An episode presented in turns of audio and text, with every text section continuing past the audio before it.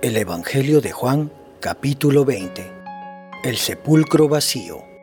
El primer día de la semana, muy de mañana, cuando todavía estaba oscuro, María Magdalena fue al sepulcro y vio que habían quitado la piedra que cubría la entrada. Así que fue corriendo a ver a Simón Pedro y al otro discípulo a quien Jesús amaba, y les dijo, Se han llevado del sepulcro al Señor, y no sabemos dónde lo han puesto.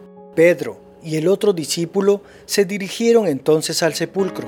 Ambos fueron corriendo, pero como el otro discípulo corría más a prisa que Pedro, llegó primero al sepulcro. Inclinándose, se asomó y vio allí las vendas, pero no entró. Tras él, llegó Simón Pedro y entró en el sepulcro. Vio allí las vendas y el sudario que había cubierto la cabeza de Jesús, aunque el sudario no estaba con las vendas, sino enrollado en un lugar aparte. En ese momento entró también el otro discípulo, el que había llegado primero al sepulcro, y vio y creyó. Hasta entonces no habían entendido la escritura, que dice que Jesús tenía que resucitar. Jesús se aparece a María Magdalena. Los discípulos regresaron a su casa, pero María se quedó afuera llorando junto al sepulcro. Mientras lloraba, se inclinó para mirar dentro del sepulcro y vio a dos ángeles vestidos de blanco sentados donde había estado el cuerpo de Jesús, uno a la cabecera y otro a los pies. ¿Por qué lloras, mujer? le preguntaron los ángeles. Es que se han llevado a mi Señor y no sé dónde lo han puesto, les respondió. Apenas dijo esto, volvió la mirada y allí vio a Jesús de pie aunque no sabía que era él. Jesús le dijo, ¿Por qué lloras, mujer? ¿A quién buscas? Ella, pensando que se trataba del que cuidaba el huerto, le dijo, Señor, si usted se lo ha llevado, dígame dónde lo ha puesto, y yo iré por él. María, le dijo Jesús. Ella se volvió y exclamó, Raboni, que en arameo significa maestro. Suéltame, porque todavía no he vuelto al Padre Ve más bien a mis hermanos y diles, vuelvo a mi Padre, que es Padre de ustedes, a mi Dios, que es Dios de ustedes. María Magdalena fue a darles la noticia a los discípulos.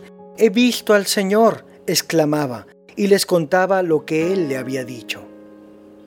Jesús se aparece a sus discípulos.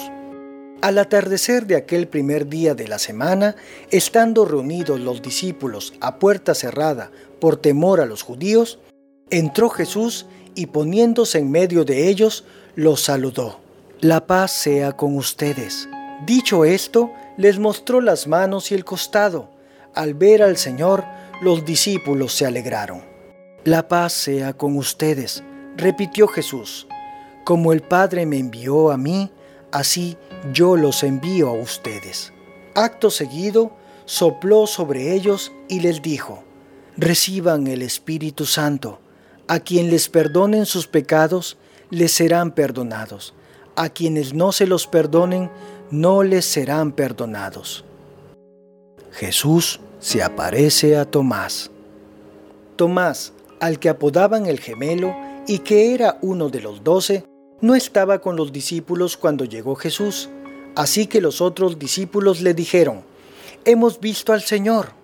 Mientras no vea yo la marca de los clavos en sus manos, y meta mi dedo en las marcas y mi mano en su costado, no lo creeré, repuso Tomás.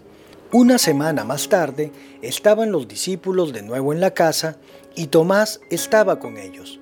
Aunque las puertas estaban cerradas, Jesús entró y poniéndose en medio de ellos, los saludó. La paz sea con ustedes. Luego le dijo a Tomás, pon tu dedo aquí y mira mis manos. Acerca tu mano y métela en mi costado, y no seas incrédulo, sino hombre de fe. Señor mío y Dios mío, exclamó Tomás, porque me has visto, has creído, le dijo Jesús. Dichosos los que no han visto y sin embargo creen. Jesús hizo muchas otras señales milagrosas en presencia de sus discípulos, las cuales no están registradas en este libro, pero éstas se han escrito para que ustedes crean que Jesús es el Cristo, el Hijo de Dios, y para que al creer en su nombre tengan vida.